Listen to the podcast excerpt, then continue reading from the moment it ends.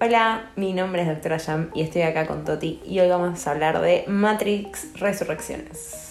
¿La pastilla roja? ¿La pastilla azul? ¿Quién la dirá? No revoluciones, no revoluciones. resurrecciones. Dios, igual todas empiezan con R, o sea. Sí. Ah, razón. ¿será teoría falopa? Puede ser una teoría falopa esa. Seguro. Hay leones. Hay leones.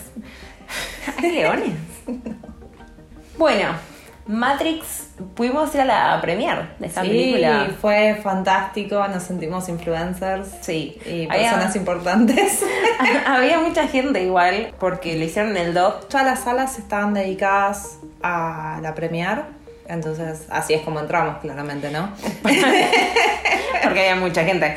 Y, no, además lo que, me, lo que me sorprendió fue como que me pareció que como que faltó un poco de organización ahí. Porque si hubieran sido en diferentes Sí. horarios no hubiéramos tenido que esperar tanto. Es que eran distintos horarios. Lo que pasa es que es como que no te avisaban, te ganaste para esta hora, esta hora, esta hora, que Claro. hubiera sido mejor. No nos dieron nada tampoco. Quiero.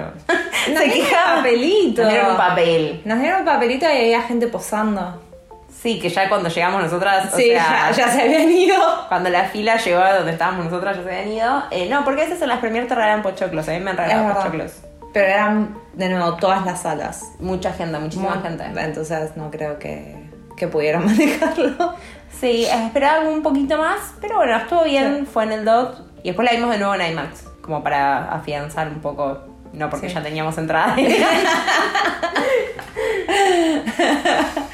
Sí, también porque estaba muy buena, porque si no hubiéramos intentado deshacernos de esas entradas. sí, es verdad, estuvo, Eh, sí, estaba estuvo- para verla de estaba nuevo. como para verla de nuevo, las dos veces en el cine, aparte en salas muy buenas, con buenas imágenes. A mí me gusta verlo mucho a Keanu Reeves en pantalla gigante, que yo de hecho hace eh, dos meses más o menos fui a ver Matrix, la, la primera, la de 1999, en IMAX también, porque también quería ver sus dientitos de abajo chuecos. porque Keanu, si nos estás escuchando y querés mandarle un saludo a Jam.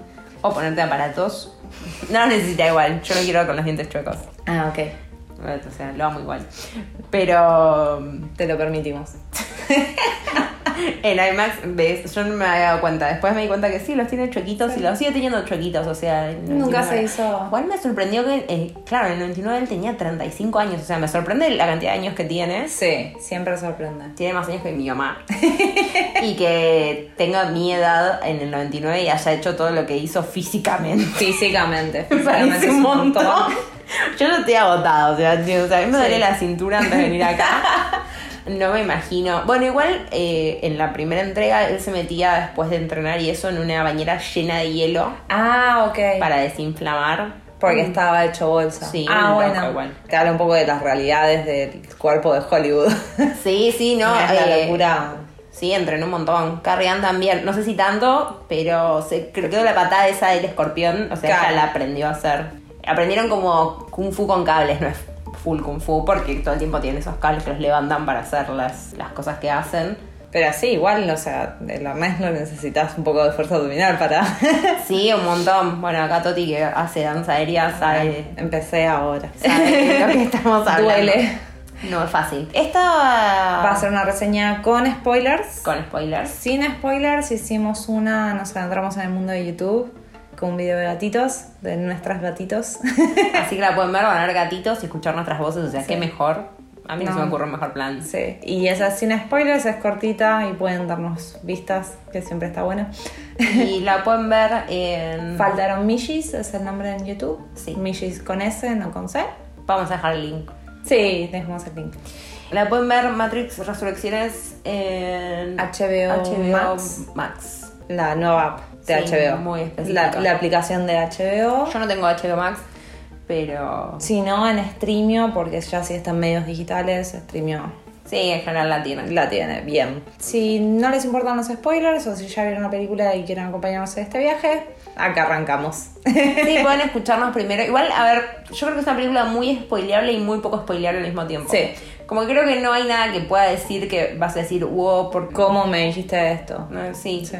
A mí me gustó verla sin Mm. spoilers, pero siento que si me hubieran dicho de qué iba, tampoco me, me hubiese afectado el, Bueno, vamos a hablar del final también. Sí. Pero, pero no me hubiese afectado tanto la experiencia. ¿no? Exacto.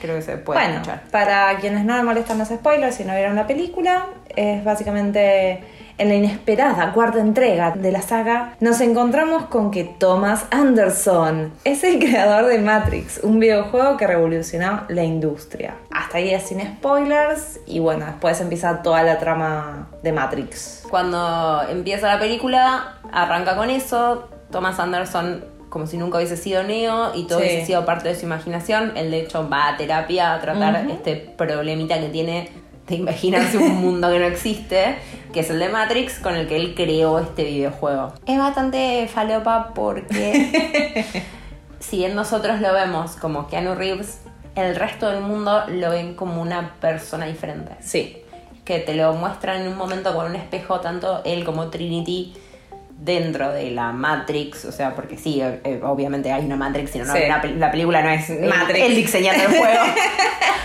sería genial. No, un chabón que trabaja diseñando juegos y va a tomar café y, Y se, se encuentra encuentra con, con- Tiffany. Que Tiffany es Carrie Moss, Sí. que es Trinity, pero en este mundo... Lo- a los dos le- lo que les pasa es que básicamente tienen como un avatar, o sea, una proyección de su persona que el resto de las personas ve y ese avatar no se parece en absolutamente nada a cómo son ellos dos. El de Eh, Keanu es muy feo. Sí, y bueno, pero es la gracia. Se me pusieron los pelitos de punta en pensar, tipo, ay, qué horror que tenga esa cara, ¿no? Qué horror. Ay, no, no. Mm, Keanu no, no Keanu. Y Trinity es rubia, nada que ver también. Sí. Y tiene una familia con hijos. Que yo voy a hablar de esto. Porque para mí, lo que hace Lana Wachowski acá es brillante. Porque, ¿ella qué hace? Ella te pone acá a Neo, que es un chabón que está solo, medio triste por la vida, es exitoso, pero como que. Es exitoso en su campo, pero no tiene éxito en la vida romántica. Exacto. Y se encuentra con Tiffany, que es Trinity, que tiene un marido y tiene tres hijos, igual que cierta actriz, Carrie Ann Moss.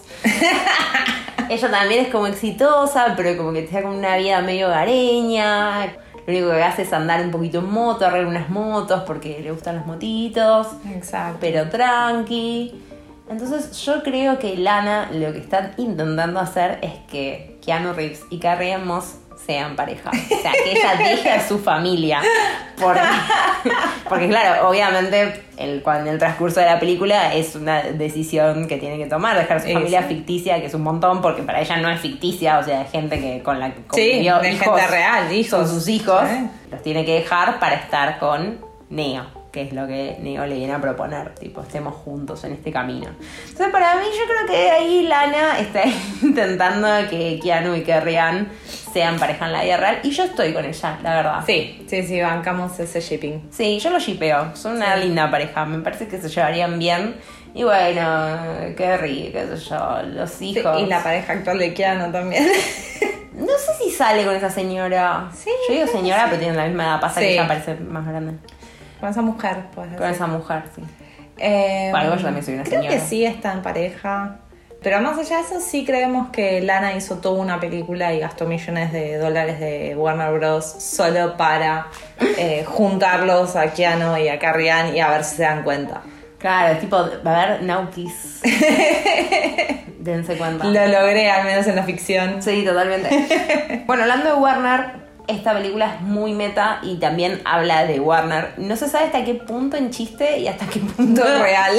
Porque en un momento, cuando están hablando del juego, obviamente porque es un juego en cambio de una película, pero es más o menos Claro, lo mismo. es más o menos lo mismo. La idea es, Thomas Anderson creó este juego Matrix con estas tres entregas, que es literalmente la historia que vimos nosotros, y pasa tanto tiempo dentro de la Matrix como nosotros, o sea, 20 años, desde la última, varios años, al menos una Sí. década, eh, desde la última edición, y entonces le dicen, bueno, Warner quiere que hagamos una 4, y va a hacerla con o sin voz. ¿Estás o no estás? Claro, o sea, ¿vas a tener con algo de control creativo sobre esto o vamos a... O sea, tienen la Claro. franquicia y Warner la va a hacer igual. Y ahí cuando, bueno, decide hacerlo, finalmente arranca. Viene la jefa de marketing para hablar de las palabras claves asociadas con Matrix. Eh, la interpretación de cada uno de los nuevos diseñadores sobre qué se trató Matrix. Y esa es la parte que es muy, muy divertida. Es muy divertida porque básicamente Lana lo que le dice a todo el mundo es, no, nadie entendió de qué es. O sea, dejen de teorizar boludeces. O no sé si necesariamente boludeces, capaz son Interpretaciones interpretaciones válidas. válidas, pero que ella es como, bueno, chicos, basta de interpretar Matrix. O sea, es una película que se trata de dos personas Sí. que se aman. Exacto, es una historia de amor. Es una historia de amor, al fin y al cabo, donde hay maquinitas y cosas, alegorías de Jesús y demás, pero como que no es importante. Dejen, dejen, basta. Sí, sí. De analizar Matrix con, o sea, y poner palabras en la boca de que las autoras no pusieron. Ojo, igual ellas están, en las entrevistas que han dado, o sea, siempre dicen, hay ciertas teorías que les alegra que haya identificado, si bien no era el mensaje con el que ellas escribieron conscientemente. Sí, Por seguro. ejemplo, la transexualidad, el sistema capitalista, todas esas cosas, genial. Pero después aparecieron los tweets de, de Elon Musk. Y Iván, Ivana Trump. ¿Ivana o Ivanka se llama la hija? Ivanka. Ok, como la madre, tiene el mismo Creo que sí. La- Bueno, no importa. Trump, Bueno. hija. Sí, básicamente Elon Musk escribió como tomen la pastilla roja. por ahora en, 20, en 2020. Sí, como una alegoría al COVID, no, no sé, Claro. algo medio raro. Y, y Ivanka le contestó, ya la tomé. Y Lana le contestó, fuck you both. O O sea, sea, tipo, váyanse a la mierda. Ambos. No entendieron. O sea, el COVID no es eh, una mentira del sistema. Claro, no, y no tiene nada que ver con Matrix tampoco. O sea, no es la Matrix. Y es raro porque justo lo que hablábamos con To antes de hacer el podcast y demás es que Sí. mucha gente muy conservadora se agarra de ese mensaje de Matrix de hay que elegir entre pastilla azul, pastilla Sí. roja. Y sin embargo, o sea, como que nunca se dan cuenta de cuál es la crítica. Critica el capitalismo tardío o el capitalismo consumista, como por ejemplo el Club de la Pelea lo hizo, solo que desde un plano más filosófico. Sí. Y sin embargo, toda la gente, sobre todo las yankees y los conservadores, se agarran de nadie sabe qué para volver a los a los valores tradicionales, heteronormativos, donde el hombre era el, el que ganaba el pan de la familia y la madre cuidaba a los hijos. Sí, y- una de las líderes de ese movimiento es Gina Carano, la actriz de Mandalorian, que la Ah, sacaron de hecho. Ah, cierto. Siempre sube a Twitter, yo la tengo que dejar de seguir, me olvido. me olvido que la sigo, pero a veces veo como una imagen con un mensaje tipo, no sé, hay que creer más en, no sé, la realidad y menos en los medios. Y digo como, ah, bueno, tiene sentido este mensaje. mensaje. Y cuando veo que es Gina Carano y justamente habla de esto de el COVID es toda una mentira, o me persiguen porque odio a las trans, o... Claro. Entonces digo, ay no, como que ella agarra mensajes que son capaz Sí. eh, positivos y los transforma en esta cosa horrible Es que- de conservadurismo, ¿se Sí, ¿entendés? sí, y de, y de mensajes de odio. Para mí siempre, o sea, nunca es necesariamente pensamiento conservador por sí, sino la falta de empatía y el odio hacia otros grupos. No hay Eh, persecución, porque flashan mucha persecución. Es como que dicen, ah, no, bueno, a mí me persiguen ahora por ser heterosexual. Tipo, ¿qué? ¿Quién? Sí, ¿Dónde? O sea, ¿qué? ¿Qué? ¿Qué? Bueno, hay algo, un autor, hace muchos años vi una entrevista de un autor cuyo nombre no recuerdo y pido disculpas por eso, porque debe ser un libro increíble, que hablaba sobre las interpretaciones del Corán. El chabón era musulmán y bueno, esto salía después de, no sé, cinco años de estar en guerra con Irán y todo el, el tema con la discriminación hacia los musulmanes y demás. Y el chabón decía que el Corán no es misógino, que la Biblia no es misógina, no es transfóbica, no es homofóbica, sino que hay interpretaciones Claro. y cada uno lee lo que quiere. Y es medio lo que pasó con esta película al ser tan revolucionaria como lo fue y tan filosófica como lo fue, es que cada uno realmente puede agarrar las partes que le gustan e interpretar lo que cabe en su discurso. Es claro, adaptar la película al propio discurso. Exacto. Y es realmente un tema y también está esto de lo de muerte del autor. Toti es una experta en el tema. Bueno, básicamente muerte al autor, creo que ya lo expliqué, pero por las dudas, muerte al autor significa que no importa el mensaje original de la película o, de la historia que acabas de leer o consumir, sino que tu interpretación es la que importa y es la que termina de darle sentido a la obra. Yo estoy parcialmente de acuerdo en eso y, y parcialmente no, porque me parece como que está bueno, pero también lleva a esto de que hay gente que interpreta cosas que... No quiero caer de nuevo en esto de no entendieron la película, Pero no entendieron la película. pero no entendieron la película Pero es que- porque es es- como... no- la película es todo menos conservadora. Pero la, la parte de que la gente se olvida de muerte del autor es que vos podés tener una teoría. Por ejemplo, Matrix. Vos podés tener una teoría sobre Matrix. Pero tenés que agarrar la evidencia, o tenés que ver la película buscando evidencia a favor de tu teoría. Es básicamente tu hipótesis. Sí, sí. Y el mensaje que vos sacás es tu hipótesis. Entonces vos tenés que mirar la película buscando la evidencia a favor y en contra. Y cuando contradice tu hipótesis y niega tu hipótesis, no puedes ignorarla. Tenés que admitir que está ahí y decir, ah, bueno, quizás no era esto. Claro, es difícil, para mí es algo difícil, porque por un lado, o sea, está bueno lo, lo de sacar al autor, porque obviamente que si no, las obras serían todas muy, el arte sería todo muy estático, porque sería solo lo que dice el autor y Bueno, yo no lo pero- podría interpretar. Pero es el pensamiento elitista también de alta literatura o alta, alto cine o no sé cómo se dice, cine De autor. De cine de autor, claro, cine de autor contra películas comerciales. Mm. Eh, hay un mensaje profundo, hay un subtexto, hay cosas para interpretar o simplemente es como lees la base y ya está. Muerte de autor tiene muchas capas. sí, sí, claramente. Porque en definitiva siempre el autor, hay un chiste muy conocido que dice, por ejemplo, no sé, profesora de literatura, dice, las cortinas son azules porque representan la depresión del personaje. Y el autor responde, no, no, las cortinas eran azules, fin. Pero a la vez, la alta literatura, el cine de autor y todas esas cosas, por lo general, las cortinas son azules porque representan la depresión. Claro. Entonces hay un poco de todo, de usar los símbolos que todos conocemos o que tendríamos que conocer para interpretar correctamente. Muerte de autor es un tema muy grande, muy, muy grande. Eh, Bueno, de hecho, eh, Matrix está pensada o basada Sí. un poco en simulacro y simulación, creo que sería eh, la traducción literal, que es de un autor simulacros y, sim- y simulacros y simulaciones debe ser era Claro. plural. Sí, ¿no?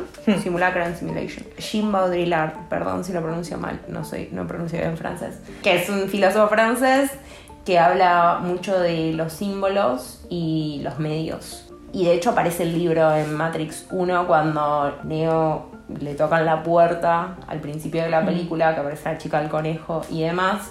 El, adentro de ese libro tiene como estos programas que vendía de hackeo o lo Claro. que sea, y como que enfocan bien el libro como para que Sí, sí como, como, por ejemplo en ahora en la Matrix actual era Alicia en el País de las Maravillas. Claro, es sí. como, mira, esto es parte de la historia. Claro. Las cortinas son azules. Claro, claro, lo enfocan ahí. Este señor francés vio la película y dijo que no, entendieron nada. Claro. Dijo, ah, no, bueno, esto es exactamente un ejemplo de que no, no entendieron porque la película es mismo un ejemplo de, qué- simulacro. claro, simulación. ¿De qué trata simulacro y simulaciones? Habla mucho de los signos, o sea, cómo, cómo se representan los signos en los medios. El ejemplo que más me acuerdo es, por ejemplo, ves una película de amor cuando sos chico. Y después cuando tenés que vivir una situación romántica, vos reproducís lo que viste en esa película o realmente estás viviendo lo que vos Tu querés situación vivir. de amor. Y creo que eso en nuestra generación pasa un montón porque crecimos viendo Por- esas películas de adultos, de chicos. Claro, entonces el concepto es que nosotros experimentamos primero la simulación, es decir, la historia de amor contada en una película, en un dibujito, Primero en una simulacro. historia. Primero el simulacro Y luego lo simulamos. y lo simulamos nosotros en nuestras experiencias personales. Claro, eso me dejó imaginando Sí. un montón de tiempo, la verdad. Es muy difícil. Quedé muy mal porque es cierto, o sea, ¿cómo si realmente son cosas que vos querés o sentís o son cosas que estás reproduciendo porque efectivamente las viste? es, es un montón porque Sí. tenemos, por lo menos de nuevo, nuestra generación, capaz nuestros padres y obviamente nuestros Sí. abuelos, mucho menos porque no había tanta tele y demás. mis padres. Sí, si bien puedes decir que, bueno, radioteatros o demás, pero... Ah, bueno. Mis papás nacieron en el 50 y 53. O Claro, sea, mi abuela. Capaz No había tele. No, bueno, pero tenías radioteatros, qué sé yo, bueno, teatro Sí. en sí, etcétera. Etcétera. Pero capaz Pero era no- tanto el bombardeo de esto es lo que se hace acá, esto es lo que No que podías pasar todas las noches haciendo eso. No. Es por lo general. No, por eso también creo que es muy importante la representación en general en Claro. el cine y en la tele. Sí. Porque, claro, te sentís completamente afuera Sí, de lo si que está no sucediendo. está, exacto, después, o sea, si tu vida no es como el simulacro, por ejemplo, si vos creciste viendo historias heteronormativas y tu experiencia afectivo-sexual no es, eh, me encanta esa palabra, afectivo-sexual, no es heteronormativa o tradicionalmente heteronormativa, Sí, te sentís mal. te sentís mal, entras en conflicto porque decís, che, pero lo que estaba bien supuestamente, lo normal, lo esperable, era esto Claro. y yo no quiero eso. Sí, Yo totalmente. quiero X cosa o siento X cosa y mi experiencia es X cosa. Es re interesante eso. Sí, es re interesante y, Sí. y es, ra- y es raro porque es verdad, es como, es extraño pensarlo así. Sí. Pensar en como, ah, no sé, mi primer beso fue, Mi, porque yo quise tener ese primer claro, beso, o estaba imitando algo que veía que hacían Mm. otras personas y otra, ¿no? Sí, y también Y- es un poco también cuán bombardeado estuviste de cosas adultas al momento de llegar a la pubertad también. Sí. Cuán- si no estabas, o sea, yo de experiencia personal, yo personalmente creo que no estaba preparada para un montón de las cosas que hice desde los 11 años. Sí, Que si bien creo que tenía los sentimientos, yo, sab- yo no sabía, no me daba cuenta en ese momento de que no estaba preparada, pero para mí era normal porque consumía mucho, muchas historias más adultas, si bien Claro. apropiadas para la edad, pero por ejemplo yo a los 15 años ya veía Friends. Y Friends hablan de sexo constantemente Sí. y otras series que también estaban dirigidas para adultos de 20 a 30 y yo tenía 14, 15. Yo creo que si bien veía muchas cosas de adulto, también normalizaba muchas cosas, como por ejemplo, me acuerdo que vi hace, no hace poco, pero vi de adulta la película Mientras Dormías, que es una película que Oh. yo había visto de chica un montón. Sí. Porque la pasaban por Telefe. Esta va a ser, mientras dormías va a ser un capítulo propio, porque a las dos nos significa un montón esta película. Pero cuando la volví a Sí. ver fue como, ah, esto no tiene ningún sentido, toda esta historia no tiene sentido. Y está mal. Está todo mal. O sea, él le propone matrimonio cuando hicieron un besito. Y Sí. ese es el final de la película. Exacto. Y ella engaña a toda una familia diciendo Pero que ese- es la pero novia. era más PG-13, ponele, era... Sí, pero también te da una idea muy rara de que te vas a casar después del primer beso. Sí. O sea, que si lo ve un adulto, obviamente que se da Sí. cuenta que no, que es una película, pero cuando lo ves todos los fines de semana, cuando tenés nueve años, empezás a pensar que eso un día te va a pasar Claro. y alguien te va a Claro. cajera del tren y alguien te va a tirar un... Normalizás eso, Sí. como, ah, eso es, eso es lo, eso es lo que te tiene Eso que es pasar. Claro. Eso es siempre la pregunta, es... Ya hay una frase de King que yo amo que es eh, lo que pasa por tu filtro no pasa por el mío. Y es re interesante ver contra más expuest- expuesta estás a todas estas cosas, a todas las películas y diversas historias, a vos quizás te pasa algo por el filtro como yo después del primer beso me tengo que casar y Claro. yo por el contrario fue, ah, el sexo es totalmente normal. Claro. Sin pensar en yo personalmente no estaba preparada para. Entonces es re interesante cómo esto de los simulacros Sí, hacen que nosotras querramos reproducir cosas o simular estas cosas. ¿Y cómo te altera la realidad? Yo me acuerdo que Sí. de chica, o sea, me doy cuenta ahora que de chica nada me sorprendía. Estamos, Porque. estamos en una sesión de terapia. No, Bienvenidos a la terapia con tortilla. incluso la, la primera vez que fui a Disney no me sorprendió tanto. O sea, dije como, ah, pero estos son juegos y, hay, Claro. y hay unos muñecos. Fue como, hay unos muñecos y juegos. Como que no, no, no sentí tanto. Ahora que soy más grande y me doy cuenta, tipo, lo- que armar todo eso es muy difícil. lo que conlleva, ¿no? Y- Claro. Y, la, la tecnología, un montón de cosas que ahora puedo apreciar más de grande, pero me acuerdo que la primera vez que fui, lo disfruté, obvio, no voy a decir, ay, qué cagada, lo disfruté, pero fue como, ah, yo esperaba magia real, o sea, Claro. yo esperaba estar adentro de una película, o sea, yo esperaba Sí. la... Y, y me di cuenta que un montón de cosas que viví de chica que eran bastante... tipo, como, mira dónde estás, date cuenta dónde Claro. estás. Para mí era como, ah, no sé, tipo, ah, sí, el country más caro de Argentina. Bueno, no sé, no- no- la alfombra no vuela, qué sé yo, ni idea. O sea, esto es una cagada. Y, como que tenía la, realidad, la percepción de la realidad un poco Claro. alterada, Y ¿entendés? Sí, es re interesante verlo así. Sí. Volviendo a esto de los simulacros y las, y las simulaciones, es re interesante también porque yo lo estudié como alienaciones y deconstrucción. Mm. La sociedad te va alienando lentamente, lentamente, para que vos conformes, bueno, por ejemplo, el sistema capitalista, Dios que no se note que soy socialista, en el sistema capitalista te alienan para que vos puedas hacer desde los 18 años un trabajo de 8 horas sentado en la oficina. Sin Eh, alfombras mágicas. Sin alfombras mágicas.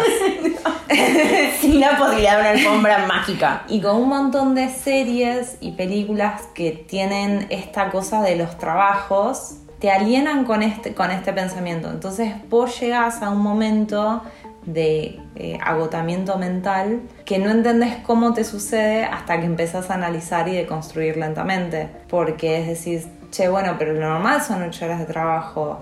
Y después pensás, pero ¿por qué son ocho horas de trabajo? Y empezás a cuestionar un montón de cosas que la alienación por lo general no permite. Creo que desde 1918 aproximadamente son 8 horas de trabajo. Para mí es injusto. Sí. bueno, ya hay muchos, eh, hay varios trabajos donde están planteando parte horario flexible, parte horario de 6 horas. Antes del COVID ya se estaba planteando. Sí. Actualmente con el COVID sé que no está sucediendo. No sé acá, acá lo dudo, pero No, además, a ver, si te dan carga de trabajo de 8 horas para que lo hagas en 6, o sea, volvemos a, a lo mismo. Sí, sí, el horario flexible es. El horario flexible tiene que ser flexible simplemente porque trabajas por objetivos y si lo completas te puedo decir. No, además por la tecnología, o Sí. sea, por el hecho de los avances tecnológicos, lo que antes ganaba una empresa por un trabajador, o sea, vos antes generabas X, ahora lo generan por 100, por 1000, por lo que sea. Entonces, de nuevo estamos en la misma. O Claro. sea, vos ganas mucho más, yo sigo ganando lo mismo o menos, Sí. bastante menos, que lo que ganaba alguien, o sea, con lo que se podía comprar alguien. Exacto. Entonces, en los 50, ponele. Sí. Gano menos que eso y sigo trabajando la misma cantidad de horas Exacto. completamente injusto. Pero bueno, creo que también ver series y cosas nos hacen olvidarnos un poco de Claro, eso. y aparte es muy interesante porque la mayoría de las veces yo siempre pienso lo mismo, que estupidez, es una estupidez mental, pero siempre es como algo que me sorprende cada tanto. Es, yo veo series y películas de gente que no mira series y películas, que Claro. cuando está deprimida mira series y películas. Claro. Entonces es como a la vez la, la industria del cine y la industria de las series me está diciendo, che, no tendrías que vernos, pero a la vez quieren que los vea. Entonces eh, como que mi mundo se, se explota cada vez que me doy cuenta de eso. Y esto pasa en Matrix, porque, Esto, sí, volviendo a Matrix, porque ¿no? es mega meta, es- pero es justo esto que estamos hablando. Se pone así meta porque también creo que en esta entrega quisieron decir, che, sí entendimos simulacra y simulación.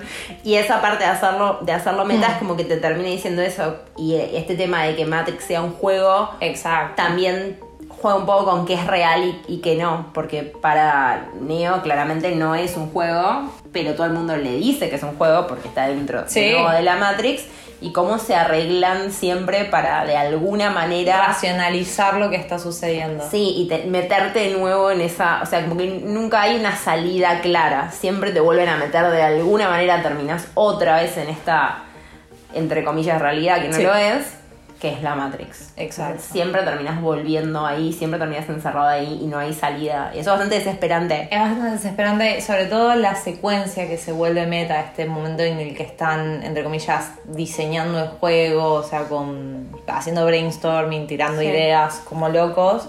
Es interesante porque en un momento uno hay, hay dos chavales en particular que hacen comentarios todo el tiempo. Uno hace un comentario A y otro hace comentario B. Repiten la secuencia como día tras día, todo esto se repite.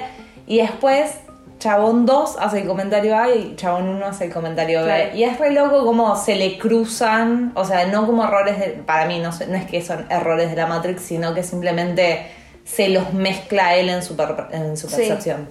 Sí, totalmente. Y en un momento Tiffany eh, dice que vio el juego y que ella se sentía parecida a Trinity y que el marido se le rió y que le quería patear la cara. y es excelente porque es como, claro, ella se, se sintió identificada en ese personaje tan libre que estaba tan alejado de ella Que y vivía con Keanu. que estaba enamorada de Keanu Reeves y tenía relaciones con él.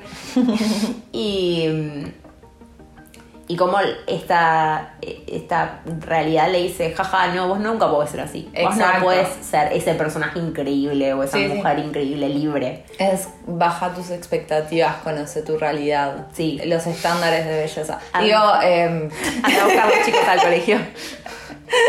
Sí, totalmente. Eso también como que me choqueó, porque fue como que ella mismo, adentro de toda esta locura, siendo una madre que lleva pibitos Sí. a la escuela, se sintió identificada con ese personaje y bueno, se la rieron en la cara horrible. Sí. Me parece muy bien que le haya querido patear la cara. Sí. Después patea cara. Después lo logra. Hace cosas. Lo que me pareció muy interesante de esta nueva versión es mucho más humorística, eh, mucho más graciosa que el resto de las Matrix. Sí, es la más Marvel de las Matrix. Es la más Marvel de las Matrix. Esto lo habíamos hablado cuando hicimos el, eh, la, la review sin spoilers. Pero es muy gracioso como en un momento se ríe también de los fanáticos extremistas. Sí. El Acá chabón es- que es el neólogo. Eh, acá es súper... su- ah, no, sí, sí, hay dos momentos que son súper spoilables. Uno, el neólogo. neólogo. Conta que es. Es un chabón que, que se dedica a estudiar a Neo. O Sí. sea, como cualquier becario del CONICET. Claro.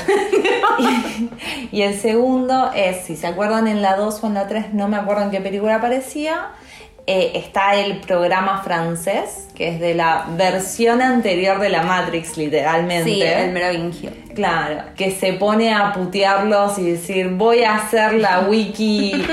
Era genial la frase. Sí, sí, putea Facebook y... Sí, voy a hacer la wikibook de la secuela de la trilogía, de la reboot, de la reversión, de la... Y empieza a tirar unas cosas que son fantásticas como para decir, che, no te tomes esta película tan en serio, esto no te va a cambiar la vida. Es una película. Creo, creo que ese fue el gran mensaje que quisieron decir acá. Sí, yo creo que la película todo el tiempo dice, volviendo a esto de Sí. simulacro y, sim- y simulación, es tipo, esto es una película. Hmm. O sea, es una película, no es, la, no es la vida real, no es tu Hmm. vida real, no define tu vida real. No. Algo- Divertite un rato, volvé a tu casa y viví tu vida. Exacto. Es como que te dice un poco eso, como, mira, te voy a contar una historia durante dos horas de amor Sí. de dos personas que está copada y que continúa a Matrix, pero es una película. Un poco estamos obligados a hacerla. Porque, Porque la a Warner nos dijo que la hacíamos con o sin ustedes. Claro, entonces dijimos, bueno, hagamos algo copado, hicimos esto, nos estamos riendo mucho, todos nos divertimos. Mira qué lindo, volvé a tu casa, viví tu vida real. Exacto. Tu vida no es la Matrix, no estás en la Matrix. Sí. A- Anda, hace algo. Algo, algo que me molesta que hayan hecho, o sea, que entiendo por qué lo hicieron, pero a la vez me choca un toque que lo hicieran, que el villano fuera el, el terapeuta. Sí, a mí también me chocó. Porque, bueno, nuestra generación no tanto. Como que ya acá, sobre todo en Buenos Aires, vivimos yendo a terapia. Sí. Tipo, terapia es nuestro segundo lugar para ir. Sí, es la totalmente. facultad, el trabajo, la facultad y terapia. Sí. Pero me molesta esta idea que siguen reproduciendo en las películas, en las series, que la psicología no ayuda. Ujú. Y muchas veces ayuda un montón. Quizás te tar- tardas un toque en encontrar la persona que te va a ayudar. Y me gustó mucho que al principio, o sea, como que de verdad parecía un terapeuta real. sí. Y era como, sí, sí, sí, era como, wow, finalmente un terapeuta que tipo hace las cosas bien, que no está visto de manera negativa y resultó ser el villano. Sí, sí, es un poco feo que haya pasado eso. Que- y aparte todo este tema del tabú de tomar pastillas por tu problema, por, por tu enfermedad mental. Claro Claro. que se dice así. Si no, pido disculpas, la verdad. No sé cómo decirlo de la mejor manera. Sí, sí, eso es un, sí, es un poco raro. Pero de nuevo, al re- creo que al reírse tanto de sí misma te aclara eso. Como, Sí. che, no hay acá un... Sí, sí. Anda al, psicólogo. Sí, sí, sí. No, Ca- es, es un poco feo simplemente es, esa parte, o sea, a mí me choca. Bueno, también hay un suicidio. Que también es bastante. Sí. Ok, yo también cuando lo dije, uh, no, ahora alguien se va a suicidar flasheando que está en la Matrix. ¿Un suicidio en la vida real? No, no, no, Ah. no, no, que yo sepa, Ah. por lo menos no. Pero dije, pero pensé cuando vi la escena, porque Ah. hay una parte de la película, que bueno, obviamente si la vieron, la vieron, en donde Neo se tira como al vacío y Mm. Pensando no que va a volar. Pensando que va a volar y no muere, efectivamente no muere, queda como suspendido en el aire, que era como una versión anterior a Neo, que no es esta, que esa versión la ve eh, Bugs, que es una de las protagonistas de Yes. la película, de las nuevas protagonistas de la película, y lo ve a él como realmente es, que es como Neo. Pero Sí. para esto él se tira de un, no sé, piso mil, o, sea, o sale caminando de ese piso mil o lo que sea, porque se ve conflictuada con su vida. Sí, se había conflictuado con estoy en la Matrix. O sea, Claro. estaba todo el tiempo pensando estoy en la Matrix, estoy en la Matrix, estoy en la Matrix. Y como la solución era saltar de edificios a otros, volar o lo que sea, Sí. que sucede en la primera, yo dije, uy, capaz este no es un buen mensaje para mandar. que sí, para da- darte cuenta estás en la Matrix. De hecho, él juega un montón con eso de, de saltar todo el tiempo. Hasta que, de hecho, el final es eso, saltan. Sí. Y quedan suspendidos en el aire porque ahora Trinity puede volar. Porque Exacto. al final ella también es el elegido. Lo que tiene un poco de sentido. Sí. Porque en la primer película, si la ven bien, se van a dar cuenta que Neo obtiene su característica de elegido cuando Trinity le dice que está enamorada de él. Antes Sí. de eso, él muere. Porque es una historia de amor. Cuando ella, cuando ella le dice que, eh, que no puede morir porque el oráculo le dijo que el elegido era la persona de la que ella se iba a enamorar, como que ella tiene ese poder de, o sea, de, tra- de transmitir ese poder de el elegido es de quien yo me enamore, Exacto. quien sea. es mi decisión. claro. Mi Matrix, mi decisión. Sí, sí, sí, es como yo me voy a enamorar del elegido y bueno, sos vos y ahí a través de- del poder del amor, Eh. como dice la canción, él revive y bueno, sucede todo lo que sucede, pero como que siempre es por ella, todo Sí, es por sí. ella. Y esta vez también, es más, en un momento le preguntan, tipo, ¿estás dispuesto a sacrificar un montón de gente y cosas por, por esta mina? Como, Sí. vas, esto va a Vos pasar. entendés que lo que vas a usar. sí. Claro, y él es como, eh, sí, ¿qué decirte? ¿Para qué mentirte? Y lo, y lo hace, entonces eh, es un poco problemática. Sí. Pero insisto que el mensaje de la película es no me sobreanalicen. Soy una Sí. historia de amor, no lo piensan tanto. Soy una, sola- soy una historia de amor. Sí, de hecho, como que siento que hay un montón de momentos en donde los personajes piden explicaciones, tipo, ¿qué pasó con Sí. Zion? Eh, la, Que- la Anita, ¿qué pasó con los padres de la Anita que hace el arco iris? ¿Y por qué ahora ella los ayuda? ¿Y por qué está dentro de ese bicho? Sí, sí, como que todo, o sea, todo el tiempo las explicaciones son bastante ambiguas. Simulan que te las responden, pero en realidad no. Claro, exacto. Hay mucha gente que se quejó de eso, que es como, bueno, y ahora no está, fin. Pero a mí eso en realidad me gustó, o sea, también porque la 2 y la 3 me parecían explicaciones sin fin que no llevaban a nada. Pero en esto a mí me gusta, o sea, que no estemos como en el tren de la nostalgia, de esta cosa que tiene mucho... ¿Y qué pasó después? Eh, Yo no necesito saber qué pasó con eh, Morpheus. Morpheus, no necesito saber qué pasó con cada uno de los personajes que estuvieron en cada una de las películas, cada uno de los programas, o sea, no los necesito. Si aparecen como, bueno, qué divertido, están. Sí, sí, que Nada más, o sea, la verdad es que no me interesa saberlo y no me, o sea, yo no voy a una película pensando quiero ver a todas estas personas. Esa soy yo, sobre, sobre todo porque las últimas veces que han pasado series o películas o, o especiales de una hora donde se reencuentran mis personajes favoritos es ¿por qué hacen esto ahora? Tengo una amiga que todo el tiempo dice eso, que no quiere ver las continuaciones de las No. cosas porque se las terminan arruinando. ¿Qué decir? A ver, yo no creo que ninguna continuación de nada arruine nada. Siempre vas a tener la versión original para ir a la versión original y reverla. Sin embargo, yo me enojé mucho con ciertas reversiones de Disney. arruinaron mi infancia. No, no arruinaron mi infancia. Yo ya la vi en mi infancia, ya pasó. Capaz otros chicos la ven y les, les parece Y les hermosa. gusta mucho más. Les y hay, gusta más. Y hay cosas que tienen más sentido para esta generación que para nosotros no. O sea, Sí, eso totalmente. es válido. ¿Me gustaría más ideas originales? Sí, la Sí. verdad es que sí. Estoy un poco cansada de que todo sea un reboot del reboot del cómic, del libro, de esto. Sí, o de revivir la serie. O de revivir la serie también. Eh, me gustaría que haya un poco más de ideas originales. Pero también, qué sé yo, ha- hay que buscar un poco más, pero hay. Ay, ay, existen. Tampoco No sé sé. si hay que buscar tanto más. Hay un montón. Yo creo que lo que no hay ahora es algo como original épico como en su momento fue Matrix y creo que de ahí viene la nostalgia y de lo imposible de repetir. Sí. O sea, no puedes repetir, no puedes repetir lo que pasó en Matrix en 1999. No. No se puede. No. Primero porque sacaron en ese momento eso del bullet time que era increíble, hermoso. Sí. Y todos lo flashamos. Segundo porque la idea era increíble, completamente revolucionaria. Sí. Iba en contra. Yo me acuerdo cuando vi la primera vez, al principio pensé como que los agentes eran los buenos, o sea, hasta que le pusieron Ah. el bicho, ¿no? Pero en el primer momento que le hablaban le decían, tipo, che, tenés la oportunidad, o sea, sos una buena persona, tenés la oportunidad de no juntarte con esos terroristas. Y yo dije, ah, tienes la oportunidad. No. Ah, Va a cazar a los terroristas. puede seguir trabajando ahí en esa empresa que va a tener un gran futuro. Capitalismo. Como, Acá vengo. Claro, claro, como esto, esto es bueno, esto es lo que mis papás quieren para mí. Entonces. Puedes seguir siendo un oficinista, ¿entendés? O sea.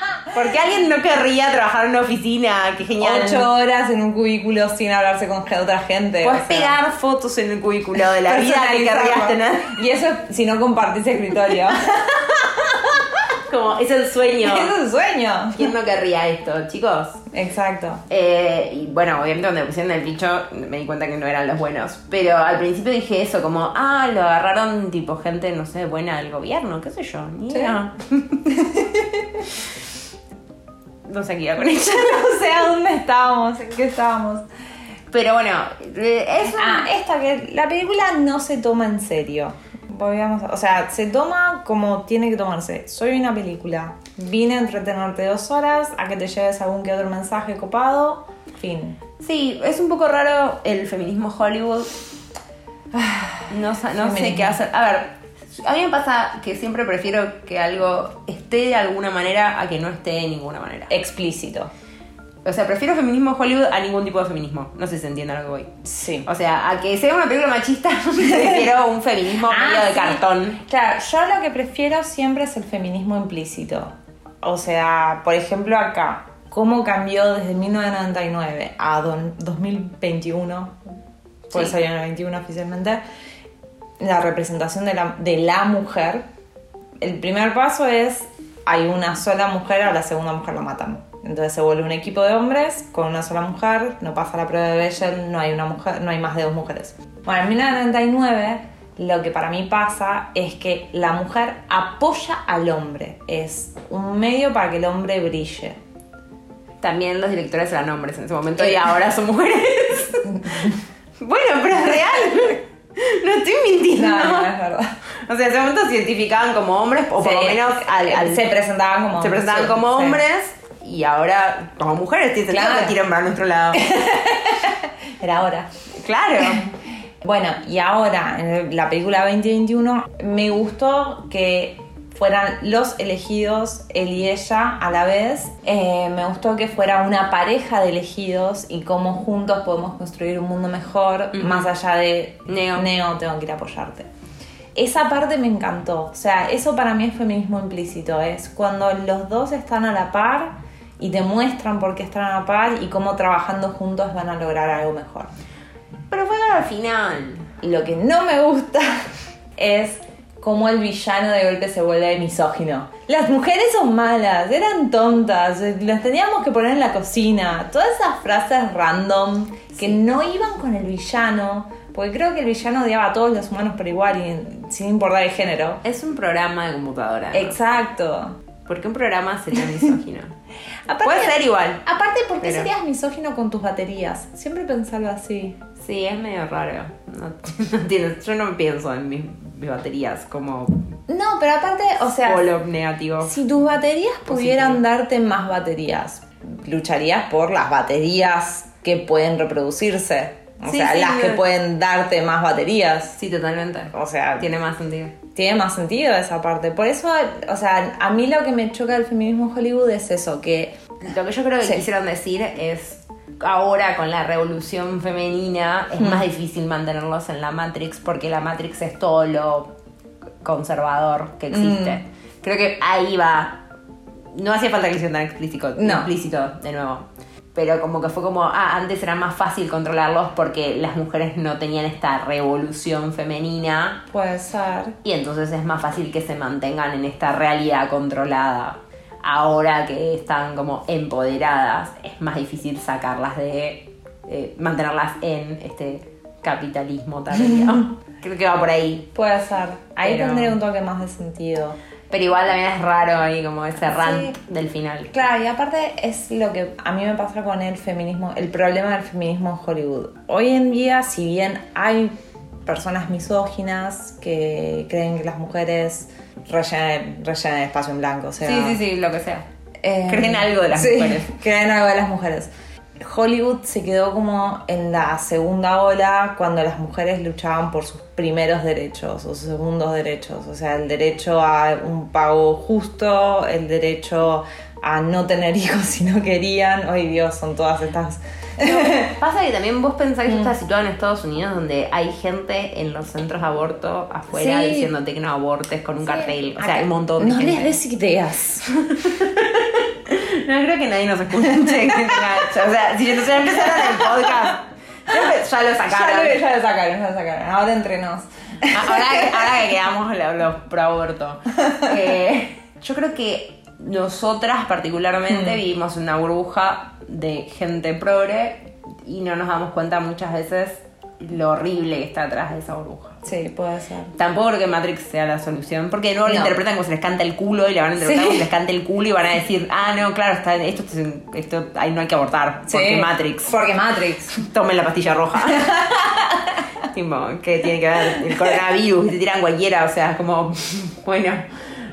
No, no creo que Matrix lo va a salvar, Claro. pero no sé, honestamente, si todos estos mensajes más progresistas desde Hollywood, que la verdad que Sí. es un centro muy grande de difusión, Sí. porque en todo el Pero mundo, comunicación masiva. yo no sé si esto puede llegar a cambiar la opinión de alguien, o sea, no sé si conozco O sea, a mí lo que me pasa justamente con el feminismo de Hollywood es, se quedan con estos estereotipos de hombres misóginos y nunca avanzan un poco más sobre, che, pero ¿qué es el patriarcado? Ni siquiera el hombre misógino. Mm. ¿Qué es el patriarcado? Entonces, cuando no te planteas qué es el patriarcado, es como, ¿ves? Él es el malo. Ese chico que está ahí que está diciendo cosas feas. Claro. No el sistema. El sistema no necesariamente está mal, es esta persona. Claro.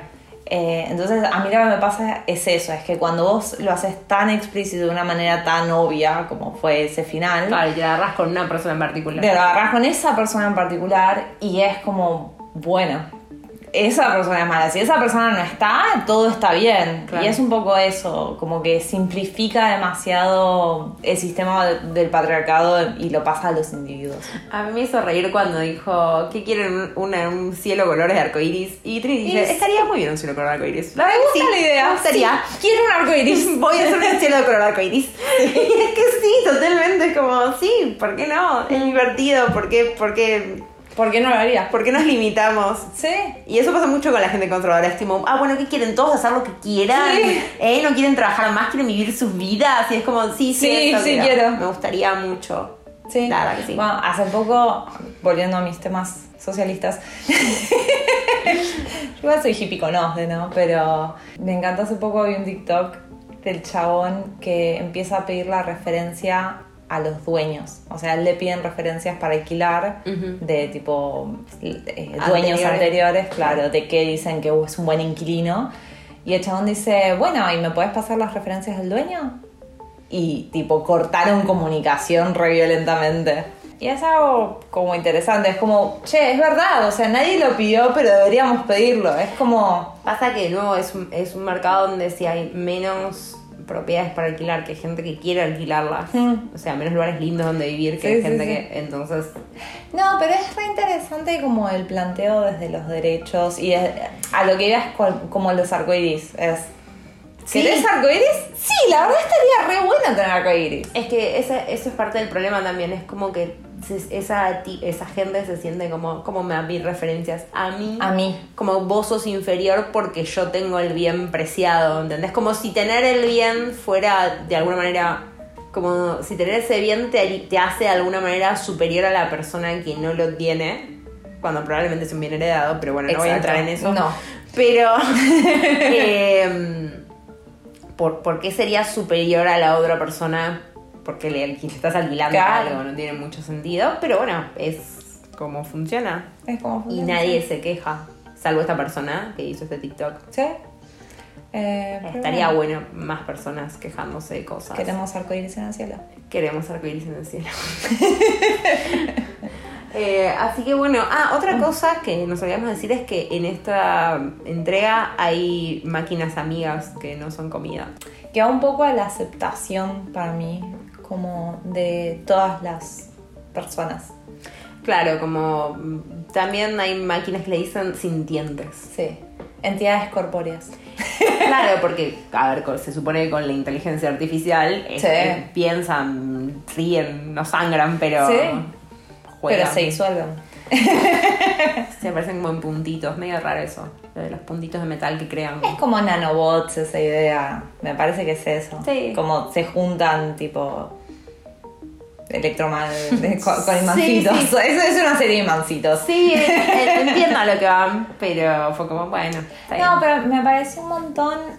O sea, me gustó esta idea de la destrucción de Zion o de Sion y la reconstrucción de Ios como un nuevo lugar que aceptaba a todas las personas y a todas las, a todas las, bueno, en este caso a todos los seres conscientes que quisieran participar de esta Sí. nueva sociedad. Está bueno porque creo que manda un mensaje más antiguerra Sí. y más progreso, tipo, che, si nos juntamos podemos crear algo recopado como las frutillitas que crearon. Exacto, sí. Y en cambio de estar peleándonos todo el tiempo y no poder construir nada. Exacto, y justamente ese planteo de Sion se quedó en el tiempo, tipo, lo que querían ya no daba para lo que queríamos, para lo que necesitábamos. Claro. Si queríamos progresar, no podíamos quedarnos con los ideales de esa, de esa versión de ciudad o de esa versión de humanidad.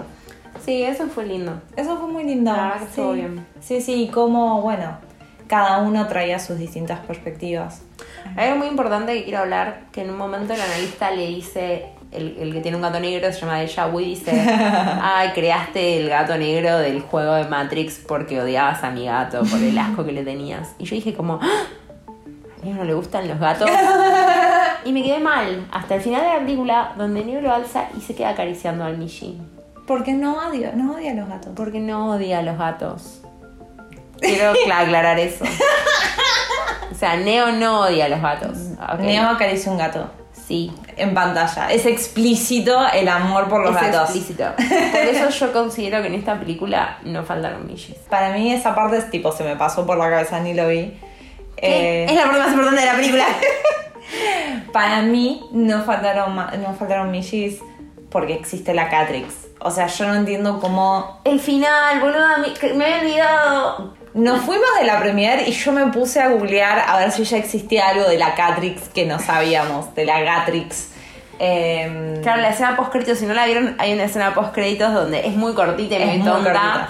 Pero habla de que, che, la Matrix ya fue, ahora es la Gatrix. Sí, O la sea, Gatrix, o claro. sea, cat, cat de gatos. Todo gatito. Es, o sea, ahí es como me pudo. Si, si nada de lo anterior me hubiera gustado, eso me pudo a mí. Yo creo que se, yo viviría en una simulación de gatos. Donde podría ser un, un gato. Sí, sí, sí. Tipo, estaría muy feliz, me haría muy bien la Catrix. Sí. Así que, bueno, Bueno. no faltó ningún Mishi. No faltaron, no faltaron y ahora bueno, estamos esperando la simulación de Gatrix. De Gatrix. Eh, los vamos a avisar cuando llegue porque tenemos muchas ganas de Sí. probarla. Sí, sí, sí, es necesario. Así que bueno, nos Bueno. vemos en la próxima entrega. Un besito. Besito, chao. chau.